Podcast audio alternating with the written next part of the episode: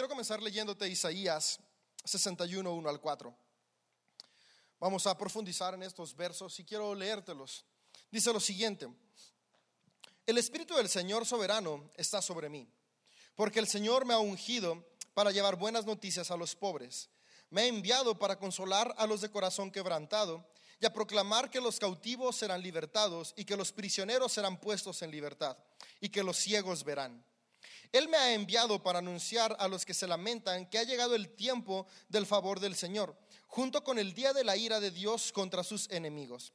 A todos los que se lamentan en Israel, les dará una corona de belleza en lugar de cenizas, una gozosa bendición en lugar de luto, un festival de alabanza en lugar de desesperación.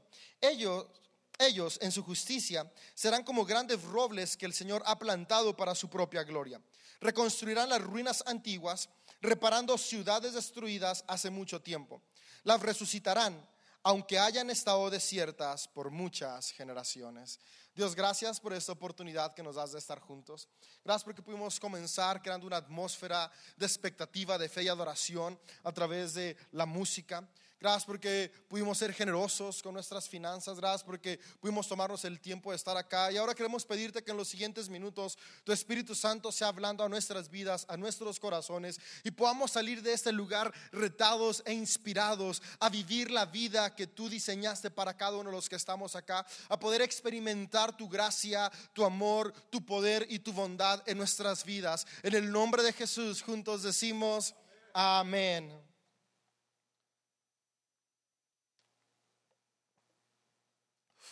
El día de hoy el título o el subtítulo de nuestra serie Libertad es Una vida en libertad. Puedes decir conmigo, una vida en libertad. Sabes, e, el deseo de Dios desde que nos diseñó, el deseo de Dios desde que creó a los primeros hombres, el deseo de Dios cuando te creó en el vientre de tu madre, cuando proyectó tu vida, es que pudieras tener una vida en libertad. Dios no diseñó la vida para que la aguantáramos. Tú no estás en este mundo para aguantar la vida. Dios diseñó y creó la vida para que se disfrutara. Y, si el día de hoy no estás disfrutando la vida, te tengo una buena noticia. Este no es el futuro que Dios tiene para ti. Este no es el plan por el cual Dios te puso aquí. Hay algo mejor y algo más bueno para ti porque Dios te diseñó, nos diseñó para disfrutar la vida. Y si el día de hoy tú ya estás disfrutando la vida, te tengo una noticia aún mejor. Jesús siempre tiene más para todos. Así que si hoy estás disfrutando, quiero decirte que Dios no desea que te conformes con lo que ya disfrutas hoy. Dios tiene aún mucho más para ti para que puedas seguir disfrutando el mañana. Porque la vida que Dios nos da no es una vida que se aguanta, es una vida que se disfruta. Pero Dios sabía que hay circunstancias, algunas están fuera de nuestro de, nuestras acciones, otras tienen que ver con nuestras acciones, pero, pero son esas batallas y luchas que tenemos que nos aprisionan. Y, nos encierran y nos impiden poder avanzar a alcanzar nuestro propósito. Eh, mis sobrinos fueron a al zoológico, al African Safari en Puebla, y estaban subiendo historias en Instagram, y estaba viendo sus historias, y, estaban bien padres, ¿no? Porque de repente se ven por ahí, no sé si eran unos tigres o felinos corriendo, y, se ven bien padre corriendo por ahí, y luego se ve que cambian a otra parte, y hay unas jirafas corriendo, y, luego hay unas cebras corriendo, y, aparentemente se veía muy bonito, pero, pero, pero hay algo que, que pasa, e, e, el tigre está corriendo y tal vez se le antoja una jirafa o una gacela y él quiere correr porque fue diseñado para cazar. Pues de repente se topa con una muralla que le impide poder alcanzarlo, porque ahora ese tigre es alimentado de manera artificial. ¿Le dan comida? No, no, no, no, es que le den comida de plástico, pero, pero ya no tiene que cazar, ahora ya le ponen ahí la comida. Y, y aparentemente está libre, pero al final de cuentas, cuando su instinto sale, cuando algo natural que está en él quiere ejercer, hay barreras que le impiden poder avanzar. Y cuando yo vi estas historias, dije, muchas veces así está nuestra vida.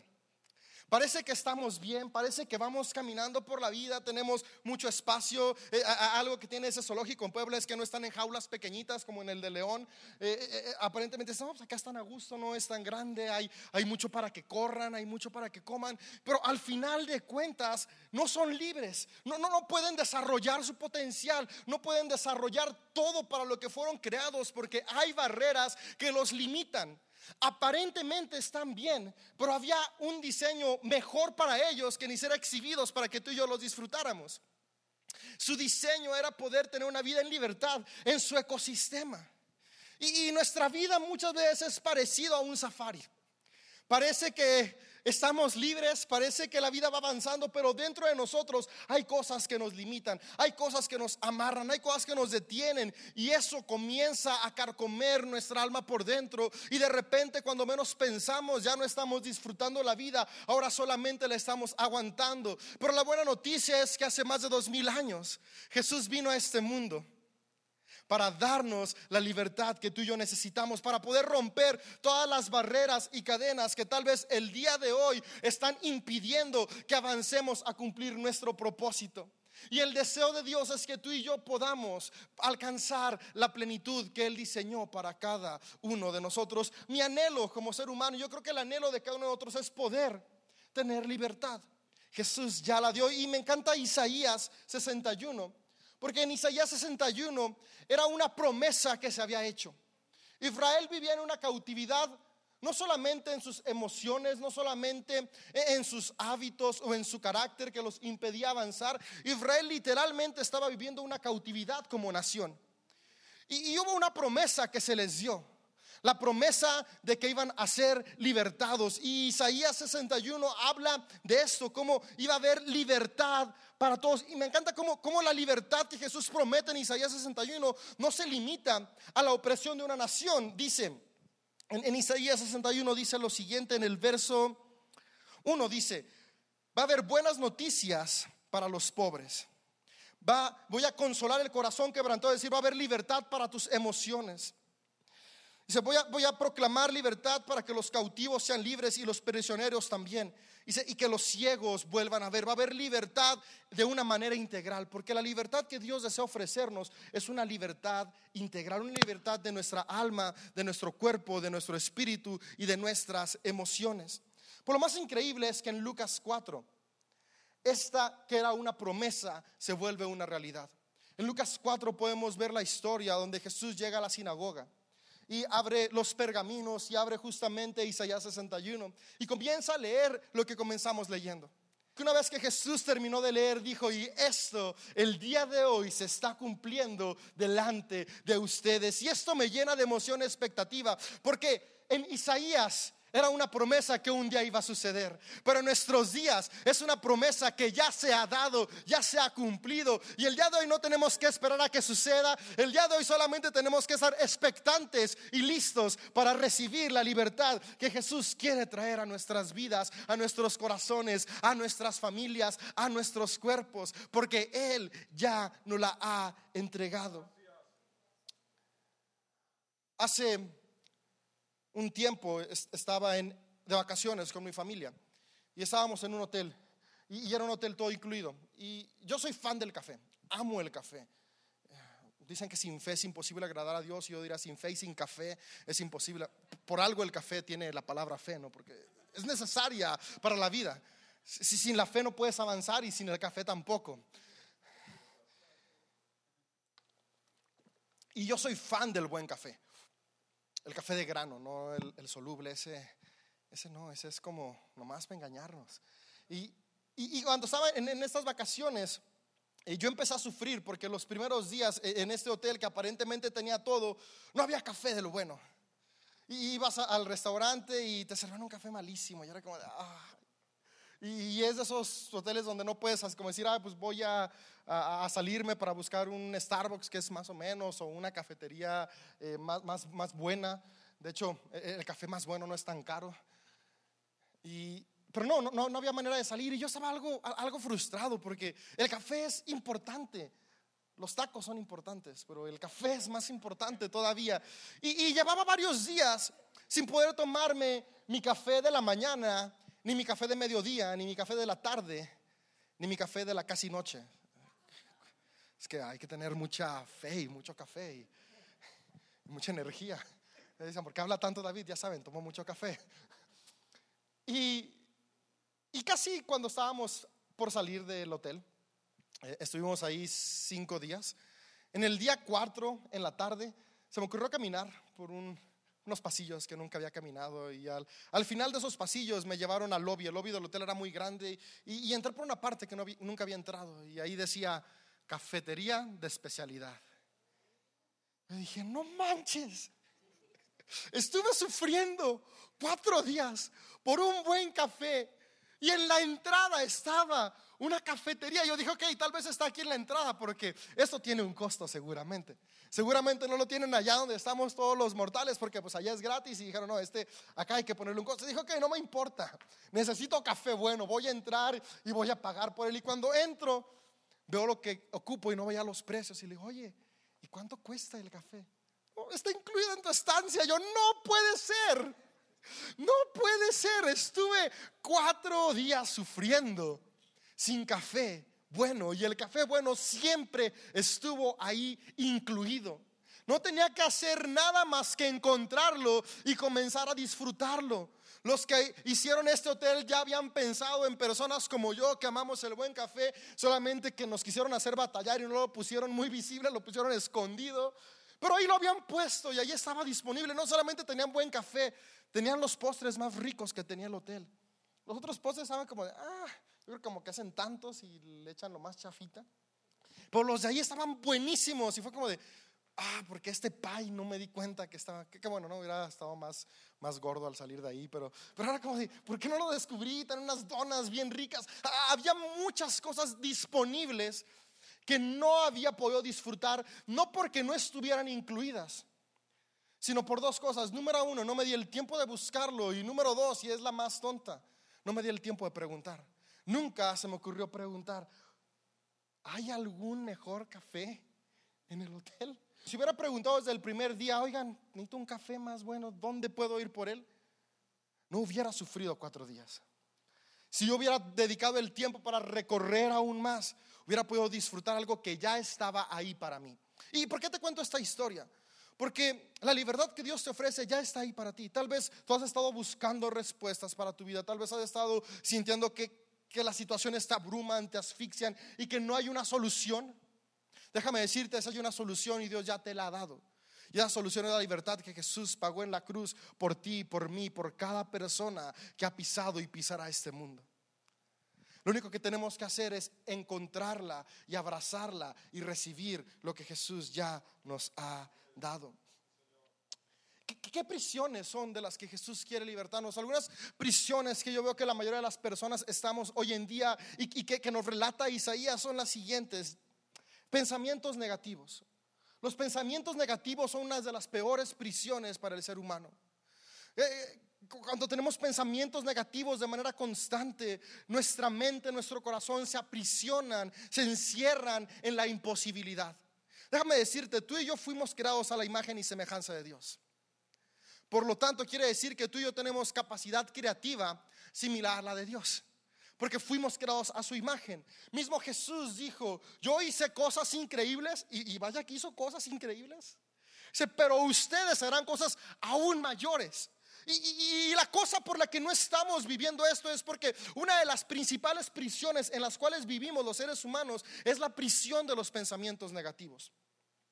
Y los pensamientos negativos se van alimentando con malas noticias, se van alimentando con palabras negativas. Tal vez de niño te decían tanto que no servías para nada, que esas palabras negativas crearon una cárcel en ti y el día de hoy tú realmente crees que no sirves para nada. Pero déjame decirte que esa es una prisión en la cual tú no fuiste diseñado a vivir.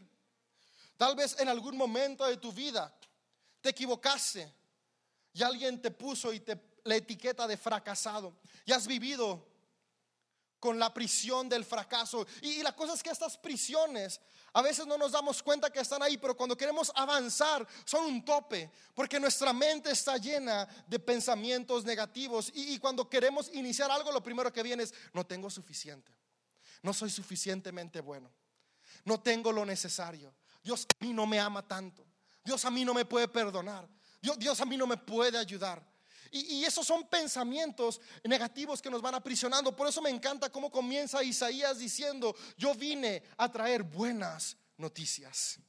Porque las buenas noticias son el antídoto para romper la prisión de los pensamientos negativos.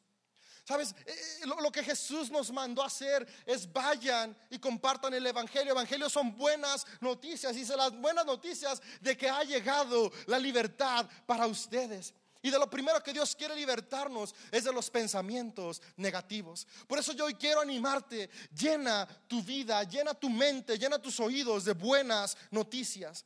¿Qué estás escuchando? ¿Qué permites que entre por tus oídos y se atesore en tu mente y en tu corazón? Malas noticias, palabras negativas o buenas noticias. Yo hoy quiero animarte a poder comenzar a abrazar buenas noticias y, darnos cuenta qué tan continuamente estoy teniendo pensamientos negativos. ¿Qué tan continuamente pienso que soy insuficiente? Pienso que nunca voy a salir de esta situación. ¿Qué tan continuamente pienso mal de mí, de los que están a mi alrededor o del lugar en el que vivo? Y, eso puede darnos la idea de qué tan prisioneros estamos siendo de nuestros malos pensamientos. otra prisión muy común en nuestros días y que también Isaías 61 tiene el antídoto, es la tristeza y la depresión. Dice, he venido, fíjate cómo, cómo dice, dice, he venido a traer consuelo a los del corazón quebrantado. Un corazón quebrantado es un corazón triste, un corazón dolido, un corazón lleno de depresión, de tristeza, de frustración. Sabes, la tristeza es una emoción y un sentimiento que no podemos evitar. Pero una cosa es sentir tristeza y otra muy distinta es vivir en tristeza. Una cosa es, como te dije, tener momentos de tristeza y otra es tener una vida triste. Vivir triste, vivir deprimido, vivir con el corazón quebrantado. Y, esta es una prisión que detiene a muchas personas.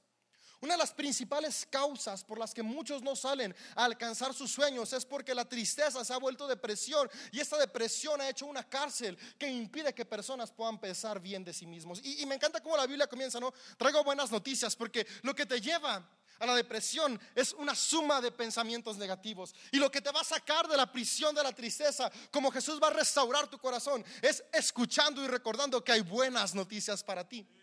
Pero esta prisión de la tristeza es una prisión que el día de hoy está deteniendo a muchas personas. En lo personal yo puedo decirte que más de una vez me he sentido prisionero de los pensamientos negativos y más de una vez me he sentido prisionero de la tristeza.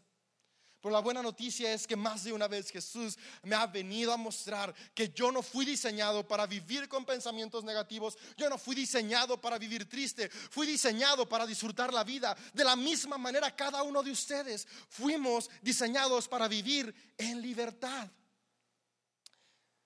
Hay enfermedades del alma y las emociones que Dios quiere sanar y libertarnos a cada uno de nosotros.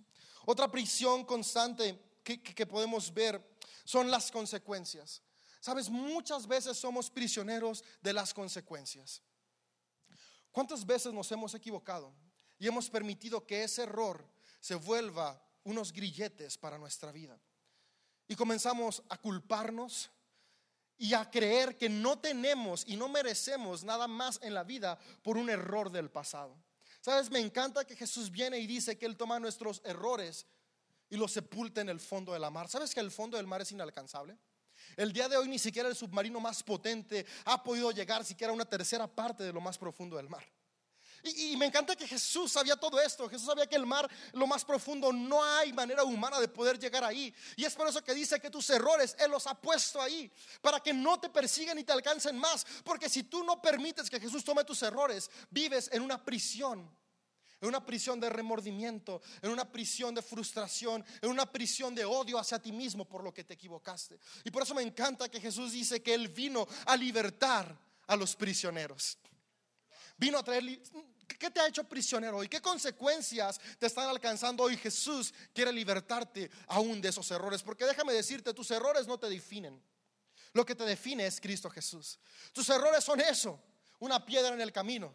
Pero tu destino no es rodar y rodar. Tu destino es avanzar e ir de gloria en gloria, de victoria en victoria, hasta alcanzar la plenitud para la cual Jesús te diseñó. Pues me llama mucho la atención que este versículo, eh, eh, más bien este pasaje, utiliza dos veces libertad a personas. Primero dice libertar a los cautivos y después dice libertar a los prisioneros. Y, las primeras veces que yo lo leía, incluso en diferentes versiones, se menciona dos veces. O sea, ¿cómo por qué? Si no es lo mismo. No es lo mismo darle libertad a un cautivo que darle libertad a un prisionero. Un cautivo es una persona que está encerrada por consecuencias de otra persona. Yo no hice nada para que me encerraran, pero me encerraron. Ah, un ejemplo muy, muy, muy claro puede ser eh, cuando sufrimos consecuencias que alguien más hizo. Esa es la cautividad. Cuando alguien más hace algo que tú no hiciste, pero tú llevas las consecuencias. Eh, Isaías habla de esto porque Israel había sido llevado cautivo. Hombres y mujeres que eran libres, un día alguien dijo, yo no quiero que sean libres, los voy a hacer mis esclavos, y los tomó. Ellos no hicieron nada y se los llevaron, pero Jesús dijo, aún de lo que tú no hiciste, yo voy a libertarte y restituirte. Pero después dice, también traeré libertad a los prisioneros y esto me llena mucho de esperanza. Porque justamente un prisionero es alguien que está encerrado por algo que él hizo. Es decir, si está pagando por sus consecuencias. Y algunas veces pensamos que tenemos el destino de vivir eternamente pagando las consecuencias de nuestras malas decisiones. Déjame decirte que Jesús quiere darte libertad, sin importar si estás cautivo o prisionero. Él quiere libertarte de esas prisiones que otras personas pusieron a causa del egoísmo, de, de, sus malos pensamientos, de sus malas acciones sobre tu vida y te han mantenido encerrado sin poder avanzar. Pero Él también quiere libertarte de la culpa que puedes cargar por las consecuencias de los actos que tú has hecho. Dios quiere tener una libertad completa y plena a cada persona. Porque Dios es un Dios que desea que podamos aprender a disfrutar la vida. Otra cosa en la cual estamos prisioneros muchas veces es la enfermedad física. La enfermedad física es una prisión que nos detiene. Una enfermedad física roba nuestra energía, roba nuestras emociones, roba nuestros sueños. Y me encanta como dice este versículo, no solamente voy a traer libertad al oprimido, no solamente voy a traer buenas noticias al que la necesita, a restaurar el corazón quebrantado, sino que traeré vista a los ciegos. Y esto me habla que Jesús desea traer libertad de las ataduras que te están deteniendo en tu cuerpo físico. Jesús quiere sanar nuestros cuerpos. Me gusta que una de las cosas que más hizo Jesús mientras estuvo en esta tierra fue sanar enfermos, porque la enfermedad es una prisión. Y Jesús no desea que vivamos prisioneros. Pero ese verso de dar vista a los ciegos, además de hablarnos de la libertad que Dios quiere dar a nuestro cuerpo físico, habla de que Dios desea que volvamos a soñar, a querer y tener propósito, porque una prisión muy común es la falta de propósito. Cuando hay falta de propósito en nuestras vidas, vivimos encerrados en cuatro paredes. Nos despertamos, comemos, trabajamos, llegamos a la casa, dormimos. Nos despertamos, comemos, trabajamos, llegamos a la casa, dormimos. No, no, no, no, no hay un propósito del por qué lo hago. Y, y Jesús dice, voy a darle vista a los ciegos porque Jesús quiere dar vista a tu propósito. Dios quiere dar visión a tu vida. Que tú puedas tener una visión de más allá, una visión de para qué fuiste creado, una visión de la vida que Dios tiene para ti. Y al tú tener esa visión puedas correr con expectativa y con fe para alcanzarla. Jesús quiere darte una libertad integral. Y yo encontré que si tú y yo podemos acceder a esta promesa, podemos encontrar y comenzar a vivir la vida para la cual fuimos diseñados. ¿Quién no va a disfrutar una vida? sin remordimiento? ¿Quién no va a disfrutar una vida sin enfermedad? ¿Quién no va a disfrutar una vida con un propósito claro? ¿Quién no va a disfrutar una vida con sueños que puede caminar y alcanzar? ¿Quién no va a disfrutar una vida con buenos pensamientos? Eso es lo que Jesús desea darnos, es la libertad que Él vino a darnos en la cruz del Calvario. Y me encanta que dice este versículo, dice en el capítulo, en el versículo 3, si no me equivoco. En el versículo 2 dice, Él me ha enviado a anunciar a los que se lamentan que ha llegado el tiempo del favor del Señor. Puedes decir conmigo, ha llegado el tiempo. Sabes, Dios no quiere libertarte en 10 años.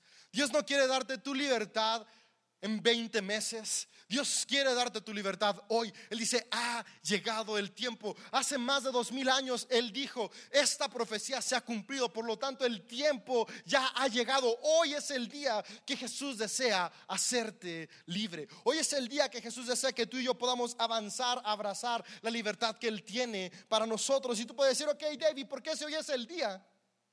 ¿Y por qué si hace dos mil años ya era el día? ¿Por qué ha avanzado tanto tiempo? Sin poder ser libre.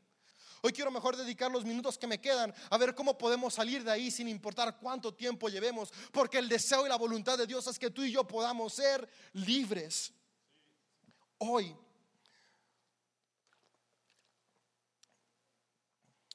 Y hay cuatro, cuatro principios que yo encuentro en estos mismos cuatro versículos que nos pueden ayudar a alcanzar esta libertad. Y lo primero es que el versículo comienza diciendo, el Espíritu del Señor está sobre mí. El primer paso que tú y yo tenemos que estar dispuestos a dar, el primer paso que tú y yo tenemos que experimentar para poder alcanzar la libertad que Jesús nos ofrece, es que el Espíritu del Señor esté sobre nosotros. Que el Espíritu del Señor esté sobre tu vida. Y me encanta que esta no es una tarea difícil. No es algo que tú y yo tengamos que trabajar para alcanzar. Es un regalo que Dios nos da. Así como la libertad es algo que Dios ya nos ha dado, su Espíritu Santo también es un regalo. Dice en la Biblia, si los hombres siendo malos saben dar buenos regalos a sus hijos, ¿con cuánta mayor razón no daré yo mi Espíritu Santo al que me lo pida? Lo único que tú y yo tenemos que hacer es pedirle a Dios que nos dé su Espíritu Santo. Y Él dice que Él lo dará. Y si Él lo dice, Él lo va a cumplir. Primer paso, se lleno del Espíritu Santo. Yo hoy quiero animarte a que cada día lo comiences pidiéndole a Dios la llenura de su Espíritu. Antes de pedirle que te cuide, antes de pedirle que te provea, antes de pedirle que te sane, antes de pedirle que restaure alguna área en tu vida, pídele ser lleno de su Espíritu. Porque si su Espíritu está en ti, su Espíritu va a obrar a través de ti durante tu día y responder todas las demás necesidades que tienes. Oh, me encanta cómo comienza siendo muy claro este, pasaje. El Espíritu del Señor está sobre mí. Mi deseo es que tú y yo cada día podamos decir eso mismo. El Espíritu del Señor está sobre mí. ¿Por qué no decimos ahora mismo el Espíritu del Señor está sobre mí? Y si el Espíritu del Señor está sobre ti, hay libertad, porque donde está el Espíritu del Señor, ahí hay libertad. Paso uno, no cuesta nada. Solamente tienes que enfocarte. ¿Cómo voy a comenzar mi día? Pidiéndole al Espíritu Santo que esté en mí.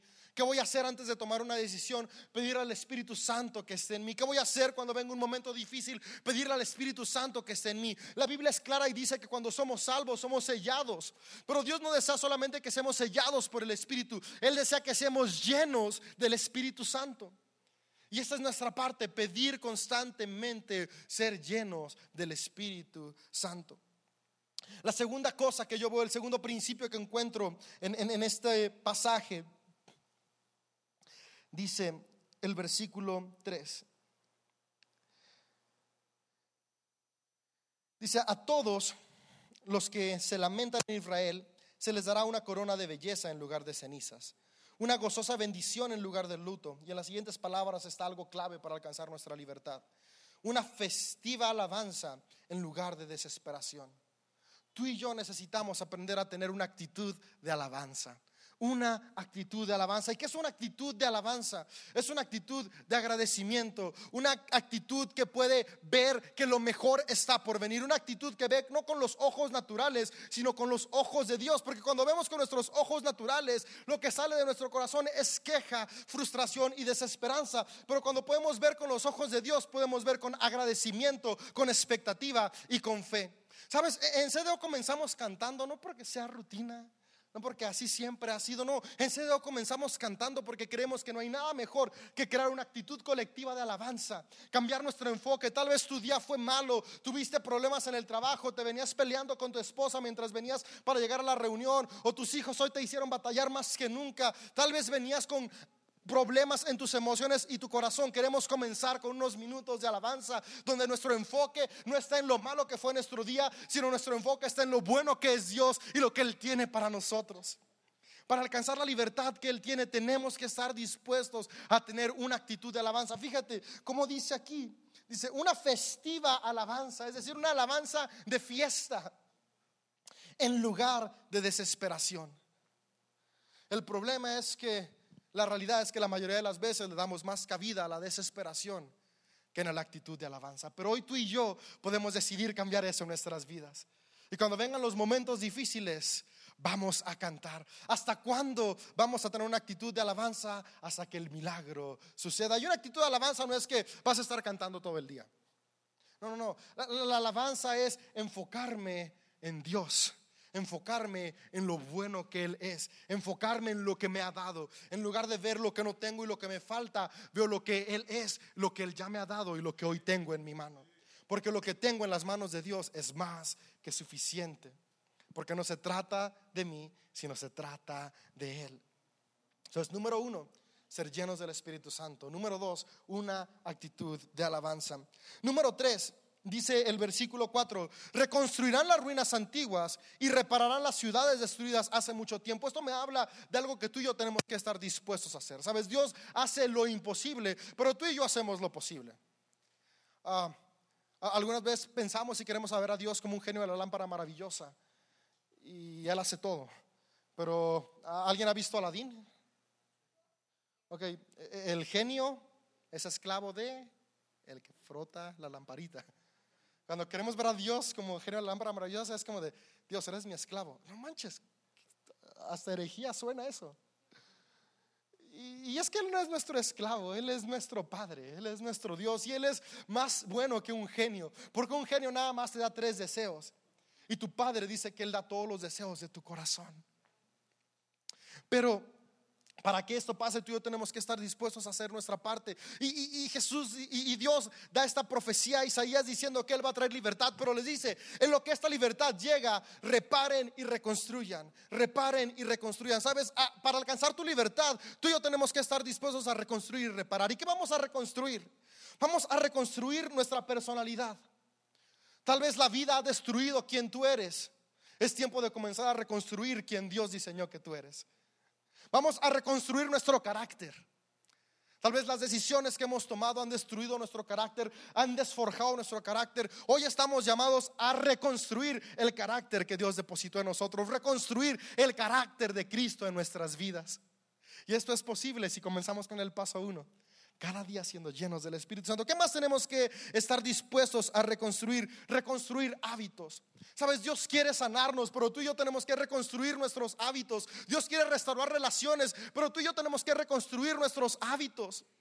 ¿Cómo esperas que tu matrimonio se reconstruya si tienes el hábito de ver la televisión desde que sales de trabajar hasta que te quedas dormido en el sillón? Dios, repara mi matrimonio. Pues reconstruye tus hábitos y deja de ver tele toda la tarde noche y comienza a platicar con tu esposa o esposo. Dios, dame más dinero y te levantas a las 11 de la mañana. Reconstruye tus hábitos y levántate temprano y salte a trabajar. Reconstruye personalidad, reconstruye carácter, reconstruye tus hábitos. ¿Qué más vamos a reconstruir? Reconstruye tus sueños y tu propósito. Tal vez la vida las personas a tu alrededor, tus pensamientos negativos que eran una prisión, han destruido tu propósito y tus sueños. Hoy es día de que comiences a reconstruirlos. Reconstruye tus sueños, repara. No, no solamente nos llama a reconstruir, eso me gusta, dice reconstruyan las ruinas antiguas. Y, y ¿sabes por qué puse estos ejemplos? Porque el carácter, la personalidad, los hábitos son cosas que Dios depositó en ti desde el principio. Tienes que reconstruir lo que es el diseño original de Dios para ti. Y después dice, y reparen las ciudades que fueron destruidas hace mucho tiempo. Esto de reparar ciudades destruidas es, alguien intervino para que estas ciudades se destruyeran. Y, algo que está destruyendo mucho nuestras vidas es la falta de perdón. Y, y yo quiero animarte, enfocarte en reparar, repara tus emociones con otras personas. Es decir, perdona a otros y perdónate a ti mismo. Me, encanta como el Padre nuestro, la oración modelo que Jesús dice, perdónanos, así como también nosotros perdonamos. Hay ahí algo, una condición implícita. Dios me perdona, pero yo perdono. Y es que la falta de perdón es una prisión. Por eso yo te quiero animar hoy, comienza a restaurar tus relaciones. No quiere decir que vas a ser el mejor amigo de la persona que te lastimó. Pero si vas a soltar el rencor y el odio que tienes hacia esa persona, restaura tus relaciones, abraza el perdón para otros, pero también el perdón para ti. Necesitamos saber que Dios ya nos ha perdonado. Y por último, comparte. Comparte. Sabes, la libertad Dios no la da, pero tú y yo también podemos ser facilitadores de libertad para otros. Este versículo comienza diciendo, el Espíritu del, Dios, el Espíritu del Señor soberano está sobre mí, porque me ha ungido para llevar. Ciertamente, Dios hace la obra en ti para que después tú vayas y la hagas en otros. Vayas y puedas compartir buenas noticias. Que lo que la gente escuche de tu boca sean palabras positivas. Vayas y puedas ir restaurar corazones. Ir y decirle al que está triste que hay esperanza, que Jesús está ahí. Ir y animar a otros a transformar hábitos. Ir y animar a otros a cambiar su vida. ¿Y sabes cuál es la mejor manera de inspirar a otros a encontrar la libertad que Dios tiene? Viviendo tú mismo la libertad. Decía San Francisco de Asís, ve y predica el Evangelio. Y si es necesario, utiliza las palabras. Que San Francisco de Asís decía, no hay nada más efectivo y más fuerte que una vida transformada por Jesús para inspirar generaciones. Quiero cerrar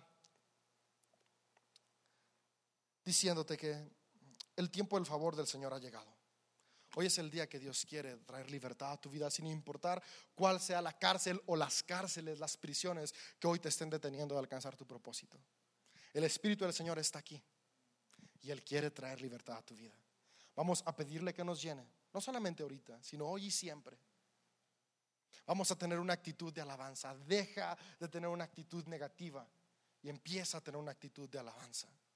Vamos a estar dispuestos a reparar y reconstruir lo que sea necesario en nuestra vida y en las relaciones a nuestro alrededor.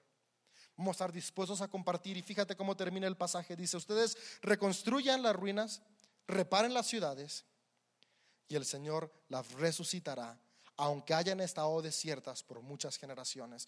No sé por cuántas generaciones, no sé por cuántos años, meses o días has sentido que estás en la cárcel, en la prisión. Hoy Jesús desea libertarte.